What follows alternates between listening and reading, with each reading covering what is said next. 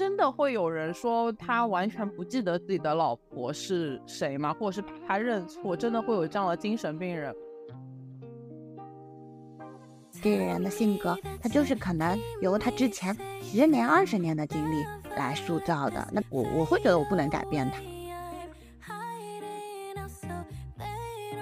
但其实我觉得真的要做到说，比如说马上拉黑、删除、再也不联系、直接分手这种，其实还是挺难的。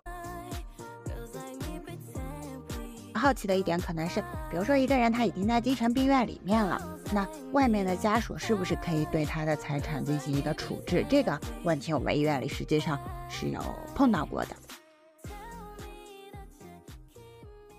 Hello，各位听众朋友们，大家好，欢迎收听空警效应。我们是一个以精神心理健康为主要关注点的科普访谈类节目，我是主播小景，现在在精神病院当住院医师。这期的飞行嘉宾是我们节目组的编辑 Chris。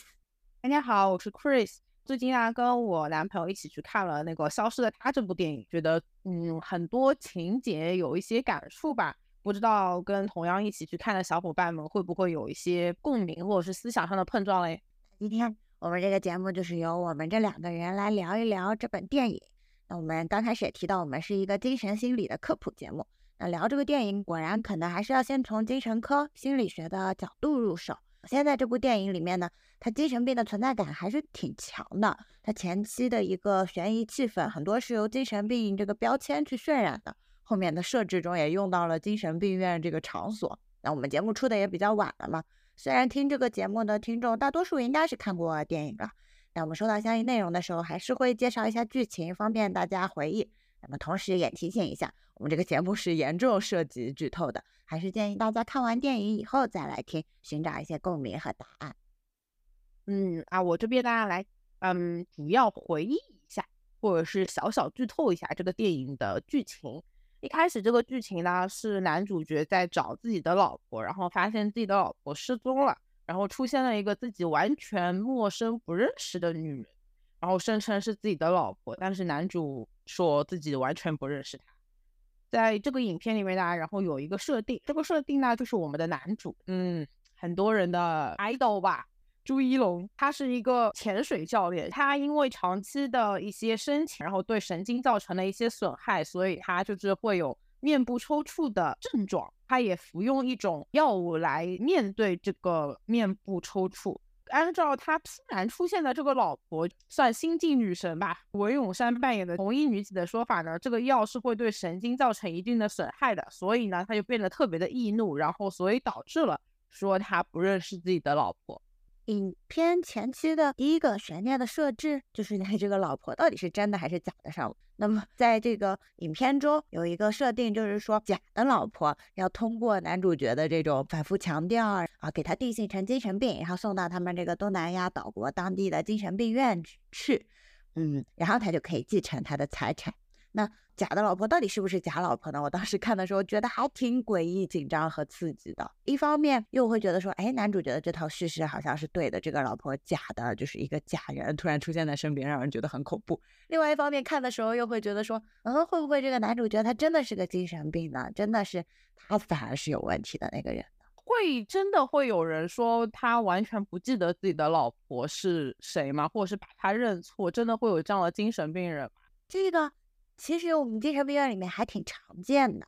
它是它是一个专门的症状，就在那个教科书里面，它专门有描述这种症状的一个专业名词，叫做替身妄想，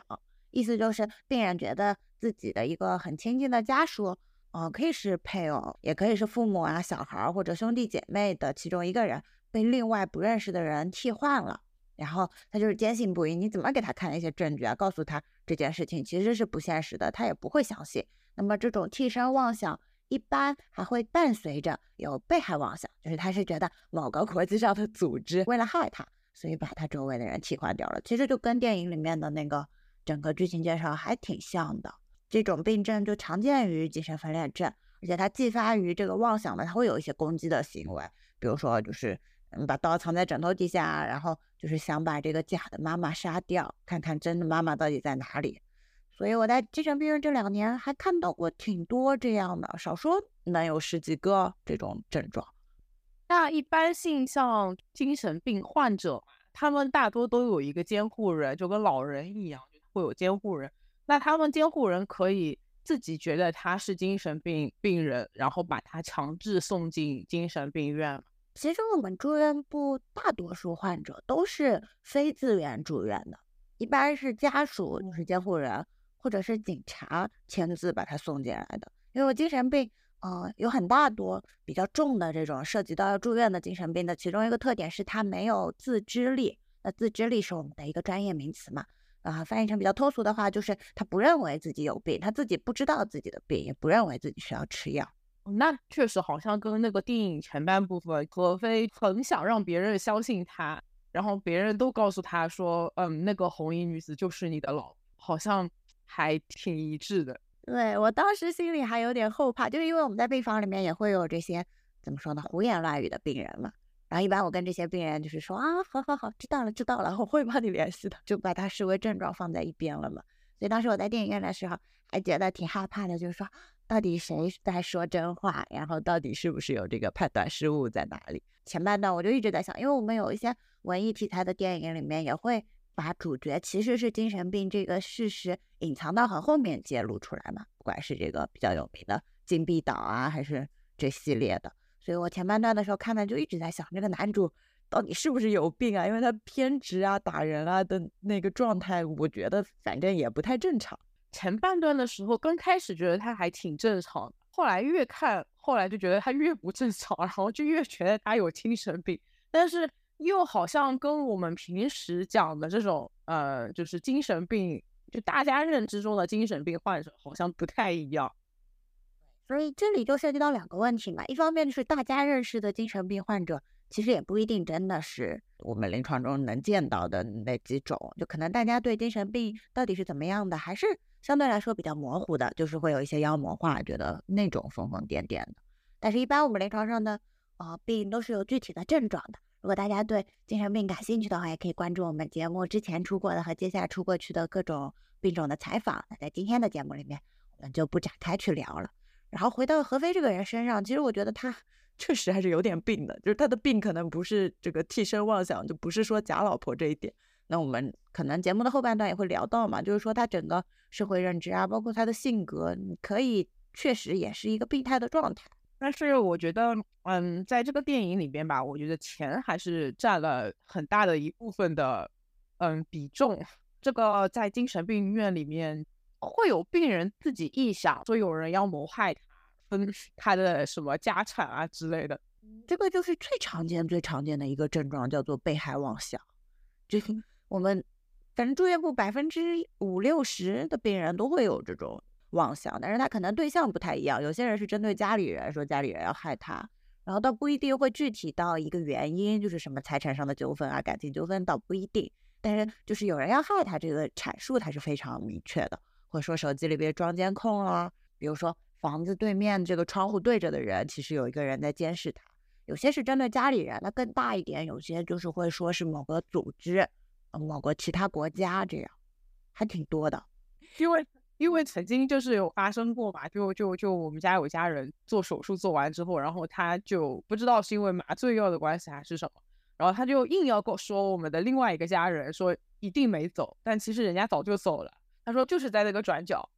我们精神科的就是原发的这种精神病，像不管是情绪上的还是刚才提到这个妄想，第一个要鉴别的就是这种躯体上的毛病。就可能他手术之后，不管是应激啊，还是电解质紊乱啊，就是各种各样身体上的其他状况，都可能导致短暂的一个可以说是脑部功能紊乱，你可以通俗一点这样理解，然后就会出现这种怪的精神症状。但是这个肯定是转瞬即逝的，相对来说老年人多见一点，晚上比较多，有什么幻视啊，看到蛇、血在天花板上漫开来，然后自己觉得很害怕，这种一般手术后啊，或者其他躯体毛病比较重的时候也会有。但是怎么样的病人会送到我们精神病院里来？一般就是其他躯体方面都好的，他就是不知道为什么一直有这些怪异的想法或者情绪上的不能控制，那个就算精神病。这个电影里面还有一个，他们是想把何飞在那个精神病院里面弄死，然后继承他的遗产。那肯定正规医院里面是不可能发生这种人身安全事件的嘛。但是我我还想到一点，就是说，嗯。大家会比较好奇的一点，可能是，比如说一个人他已经在精神病院里面了，那外面的家属是不是可以对他的财产进行一个处置？这个问题我们医院里实际上是有碰到过的。那其实，嗯，在我们国家啊，精神病人算是，哎，我不知道具体那个法律上的名词是怎么样，总之他是限制民事行为能力人还是部分民事行为能力人，反正有这么一个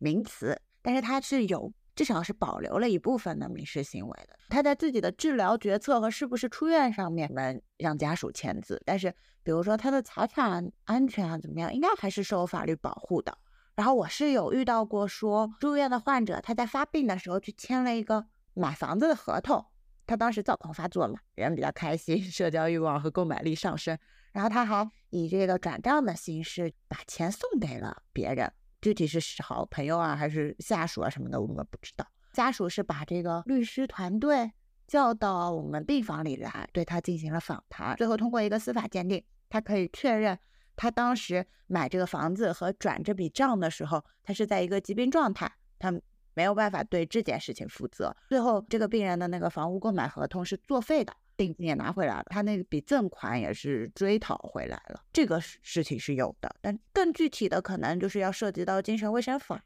那我们其实看这个电影的时候就觉得何飞这个人是有一些问题。那小景就从你精神科医生这个角度来讲，说他可能比较类似于什么疾病哦，我自己在翻这本电影的影评的时候，我发现有一个词叫做自恋型人格障碍，就是很多。大家的讨论里面高频的出现这个词，这个词现在倒是挺流行的。大家现在用这个词，我觉得应该就是阐述一个人他自尊心比较强吧，倒是跟片子里何非的这个状态挺像的，就是可能又对自己本来。出身有一点这种自卑心理，然后就导致反方向的有点这种打肿脸充胖子的自尊心很，然后完了以后就是很容易破防。何非就是对这个金钱上的问题他特别敏感，他就要以一个赌博暴富的这种方式，所以他就沉沉迷在这个赌博行为里面嘛，觉得好像跟这个自己贫苦的出身在做一个对抗。我在搜这些评价的时候，我特地去查了一下，就是我们科最专业、最专业的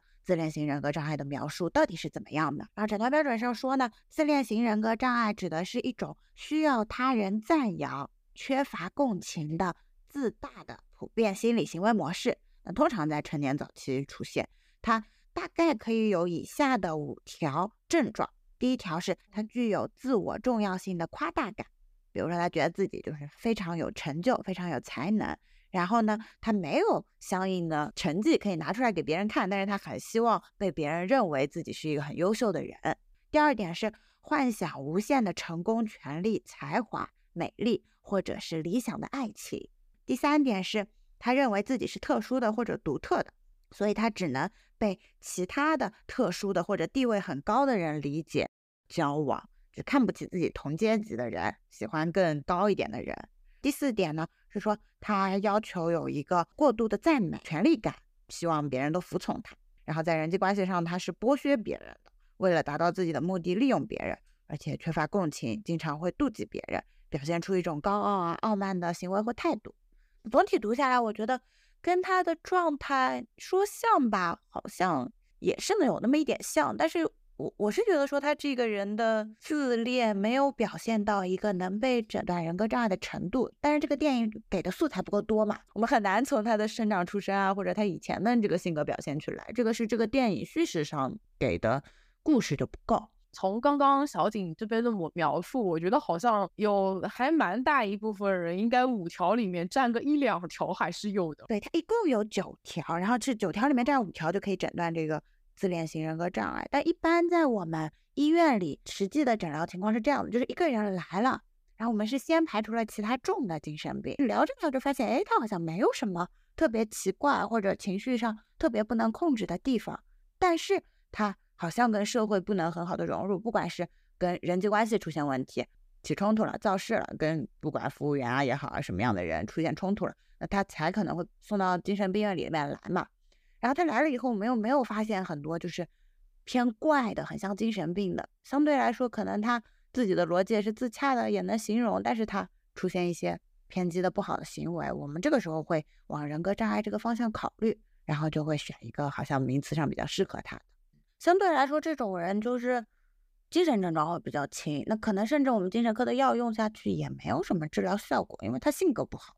人格障碍说白了就是性格不好，不好到好像已经成为一个病的程度了。嗯，那那个呃，我刚刚有提到说，我们好像大多就是听，就比如说一些就是比较热门的一些案件啊之类的，就反社会人格这个词就会出现的频率比较高一点，就会说他的罪犯是反社会人格这样子。那反社会人格跟前面的那个自恋型人格障碍有什么差别？反社会可能就更涉及犯罪这这边的层面。就虽然自恋型人格障碍，比如说他在亲密关系中，他肯定也是会对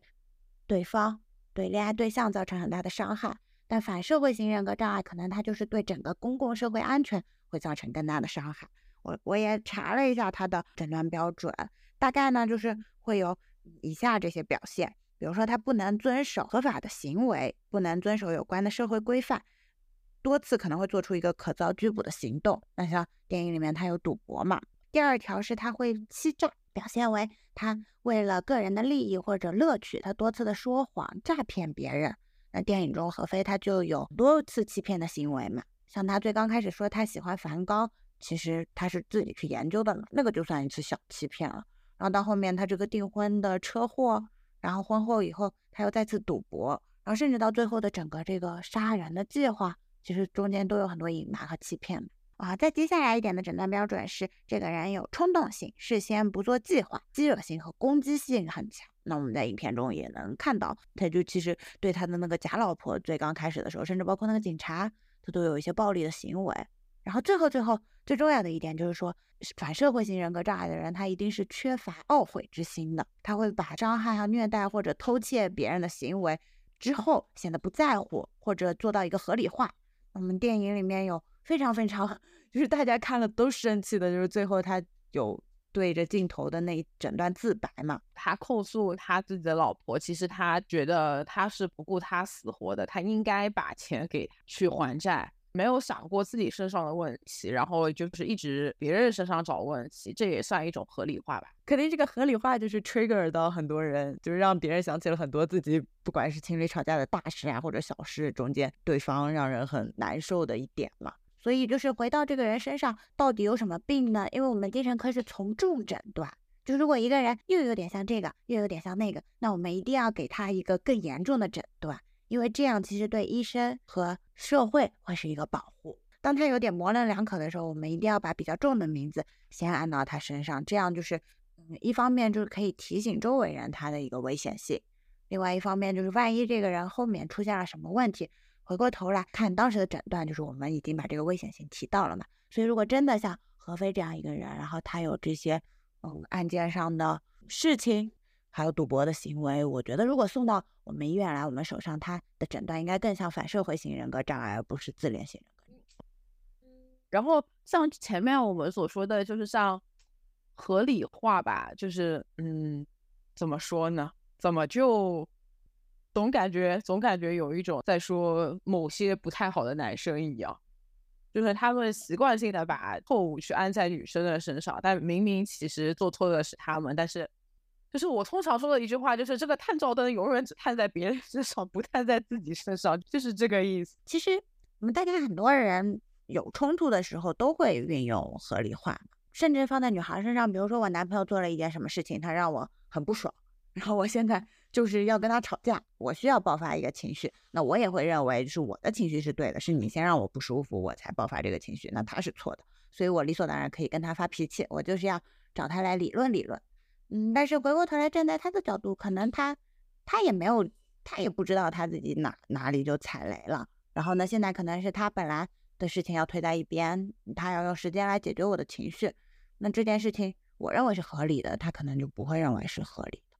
那生活摩擦这些事情其实是没有谁对谁错的。像我们这部电影里面，我们有看到，就是说像赌博这样子一个我们觉得的坏习惯。如果是你的男朋友的话，你会无限包容他吗？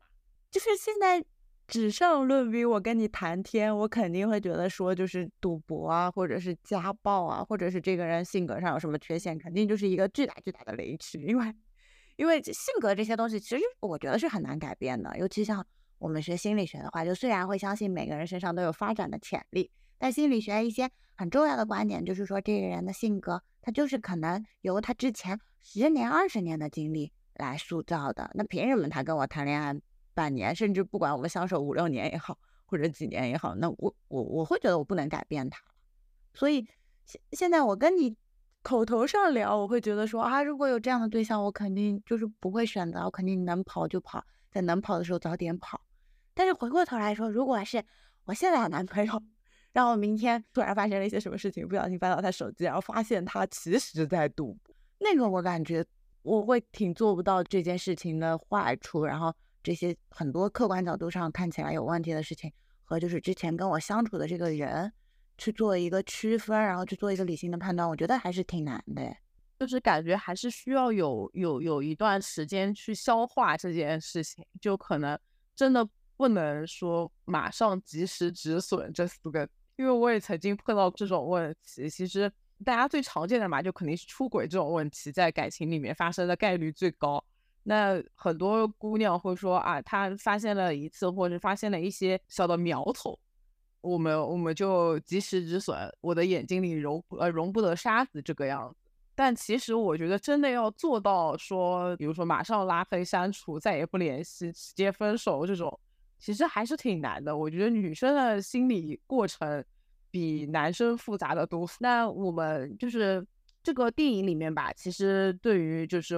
就是我们刚刚说那么多感情的问题嘛，其实还有一大家现在争议还挺大的一个孩子的问，很多我们宣宣传了说我们女性应该独立啊，应该怎么样啊，后就大家会觉得孩子会不会作为性的一个嗯束。就作为他们做决定时候的一个考量，当然从从古至今都有很多很伟大的妈妈为了自己的孩子而放弃掉一些自己的，比如说事业或者是呃自己的一些就是呃想追求喜爱的东西啊，这种理想啊之类的。当今的社会里，还会不会说孩子会决定你一些决定，就影响你一些决定？你指的这个决定就是？比如说跟这个不好的人离开是这样，对，针对感情中的，我会觉得抛开这部电影先不谈，比如说在大家普遍的这种关于婚姻啊、小孩问题的探讨中，我有一个很强烈的疑问，就是说为什么我们会觉得说孩子需要的是一个完整的三口之家？其实小孩需要的是一个稳定幸福的成长环境嘛。然后可能大家会觉得说爸爸妈妈都在就是一个稳定幸福的成长环。但是可能以我的观察，我会发现有些人吧，爸爸妈妈妈也有可能，他对这个家庭环境，甚至小孩的成长，他更多是起到一个负面作用的。但我们好像为了维护那个大家都觉得正常的这个结构吧，好像就会留在那些不好的家庭环境里面。对，就是我们的一些思维定式，就我们觉得那个三角是稳固的，但其实它是一个一个角已经。摇摇晃晃的三角，但是我们却很努力的想要把它固定住。但其实我觉得这个问题上面可能更应该听从一下，就是如果孩子大了的话，可能更应该听从一下孩子的想法。哎，这也不一定能看，因为我我会觉得说，其实父母各自在孩子面前，他表现的也不至于会太坏嘛。但肯定很多现实上的考量，很多确实是大人。能大人才能做的，而且我会觉得，其实孩子还挺需要情绪稳定的家长。如果你留在一个不好的婚姻关系里面，导致你自己每天很痛苦，你的这种焦虑啊和痛苦，肯定是会以各种各样的方式，就是排山倒海的淹没式的传递给这个小孩的。对，所以所以我会觉得，其实做家长就是自己开心也很重要。那如果这个婚姻关系已经让人不开心了，我觉得离开也很重要。一个人的性格缺陷吧。他肯定是会在小孩面前，就是比自己更弱小的对象面前暴露出来更多的。比如说，那今天我们聊的这个《消失的她》这本电影里面，那何非男主角他其实是有这种暴力的，我们刚才说的反社会的特质的嘛。我觉得我是可以想象说，他在一个完全属于他自己的，就是继承了他的血脉，他觉得他拥有所有所有权的这样一个很弱小的小生命面前，他这种人性的恶肯定是暴露的。更加完整的，他的一些偏激的思想啊，或者什么的，所以我会觉得这种人你肯定当不好一个好父亲。我自己也是单亲家庭嘛，我很小的时候，我妈妈就跟我爸爸分开了，然后我爸爸也是有欠我记得是因为做生意，然后有欠高利贷，然后当时那个 那个也也不知道，反正就是讨债的人吧，具体是不是黑社会还是怎么样的人，我也不知道，就是来敲我们家的门了。然后我妈就抱着婴儿时期的我，然后那个小弟就说他在吗？然后这个时候我爸其实在家，他就躲在家里不出来。然后呢，那个小弟就跟我妈说：“那大嫂陪我们走一趟吧。”然后我就很小很小的时候被我妈把抱到人家的办公室里边，然后好像是我姑姑还是谁，就是还了一点钱才把我俩赎出来。然后那之后就是全家亲戚都赞成我妈 离开我爸。我成年之后，我妈妈有给过我一个反馈，她跟我说，就是其实我的安全是促进她离开我父亲的一个很重要的因素。就是她当时她说她都绝望了，她都觉得无所谓了。但我出生以后，她观察到我。观察到我这个小孩儿，她想给我一个更好的成长环境，她就做了这个跟他分开的决定。我也很感谢她。虽然单亲家庭也会有单亲家庭的很多问题嘛，就比如说，就本来可能妈妈关于小孩成长上的探讨，他是有配偶可以支撑的。三角形的这一方拿掉以后，两个人之间的互动肯定是会出现问题的。我长大以后，我也确实面临很多安全感上啊什么的问题。然后成长的过程中，这个父亲缺失，我觉得对我影响其实还是挺大的。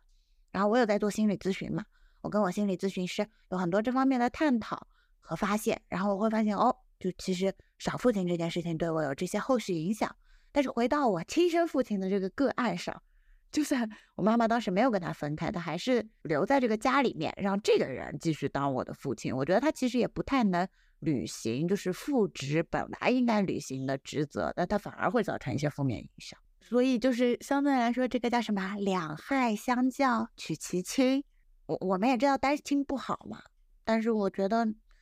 比起一些更有毒的家庭环境，一个呃很好的、很温馨的单亲的家庭，其实对小孩会更好。我我觉得我我以前可能会觉得，嗯，单亲家庭就是会有一些缺失吧，但是我觉得还是呃你就是留下的那爸爸妈妈中留下的那一方。会对你之后的性格产生很大的影响。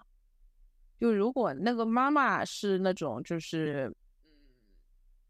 相对来说比较强大，然后比较坚强的一个形象，那可能他带的孩子他也会比较的坚强。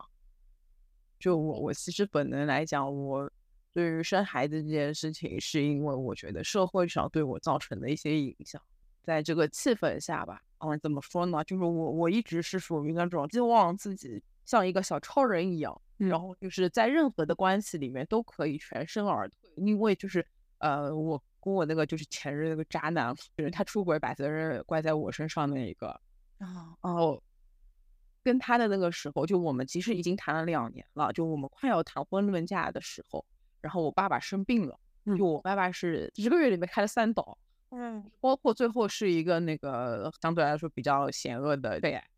嗯，第一、第二次的时候，我对他很失望，是因为我爸爸明明就已经就在他家门口的医院里面住了大概大半年吧，就来过一次，而且一次就带了两杯奶茶。就是奶茶是给谁喝的呢？我也不知道啊，给我吃的吧。就来过那么一回，就露过那么一回面。然后就在我爸要开那一刀之前，这个是我这辈子最丢脸的一个一个一个事情。嗯。就是三个女生拉了个群，然后告诉我说：“哎，我们有一件事情，不知道要不要告诉你。”你说这个开头就大致都能猜到后面要讲什么话了。然后就啪啪给我来两张照片，他在我面前哭穷，然后带别的女生去旅游，他自以为自己做的天衣无缝，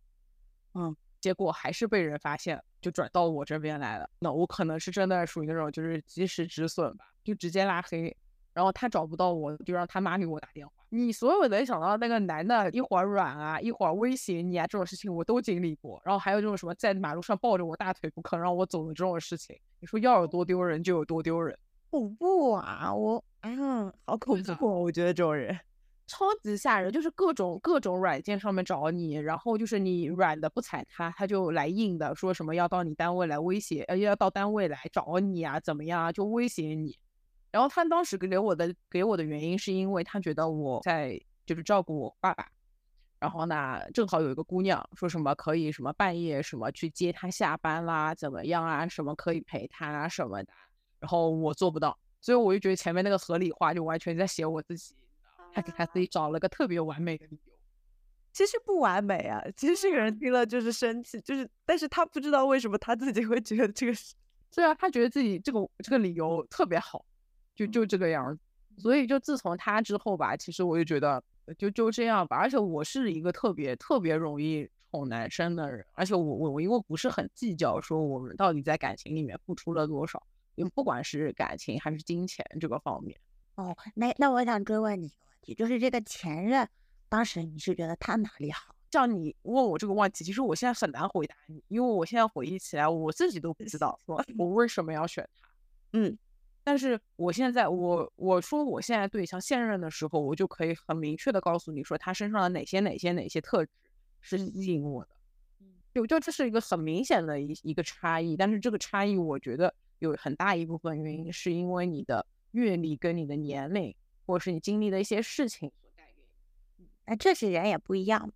那可能就是比如说放在不好的关系中，这种痛苦的回忆的堆积，就是会会让人状态也不对，然后想不起来最刚开始为什么喜欢这个人了。其实一个不好的关系，然后它造成的这种负面的影响，就会又影响到自己本人的磁场。完了以后，其实脱离这段关系的能量也会被消耗嘛。对的，我妈一直说说说我爸生这个病救了我一命，不然的话真的结婚了该怎么办呀？